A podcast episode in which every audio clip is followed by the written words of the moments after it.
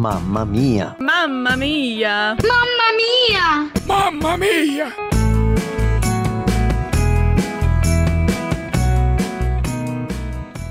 Olá, meu nome é Eva Almeida, sou casada há 29 anos com Silvio e temos três filhos, Esther, 26 anos, Judá, 24 anos e Benjamin, 17 anos. Sou paraibana, psicóloga e atualmente moro no Tocantins.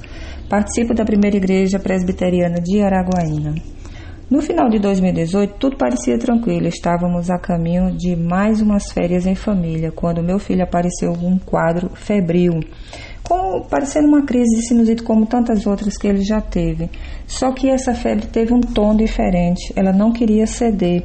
Então resolvemos procurar a emergência do hospital. Lá, depois de alguns exames, é, foi, foi dito para gente que não era apenas uma febre, mas era um diagnóstico de leucemia.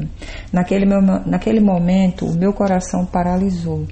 Veio algo assim que que me esvaziou totalmente. Foi quando eu comecei a andar no corredor do hospital e ali pedi ao Senhor que tirasse aquele sofrimento, tirasse aquela dor. Mas o sofrimento era preciso passar. Na verdade, eu estava querendo me livrar do sofrimento. E foi no meio desse sofrimento que eu descobri que aquela vida do meu filho não era minha, não era propriedade minha, mas era do Senhor e assim ele podia fazer como quisesse. Fomos internados e os dias foram passando, mas eu achei que a dor passaria também.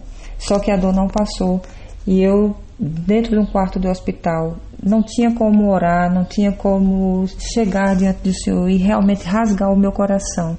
Foi quando eu criei um lugar imaginário e esse lugar eu coloquei até o um nome chamado Meu Escritório.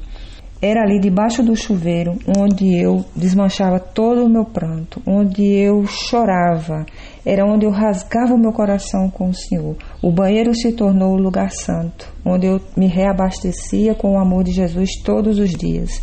Durante quatro meses de internamento, todos os dias ao entrar no lugar santo, eu debruçava-se aos pés da cruz e ia me fortalecendo, e assim conseguia passar tranquilidade para o meu filho, minha família e perceber o cuidado de Deus dia após dia.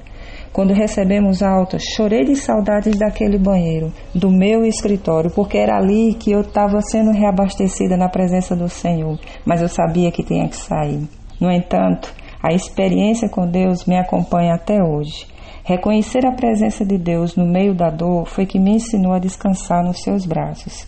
Queridas, que em todo e qualquer momento vocês possam criar esse lugar santo e recorrer aos braços do Senhor Jesus, porque Ele é quem nos fortalece.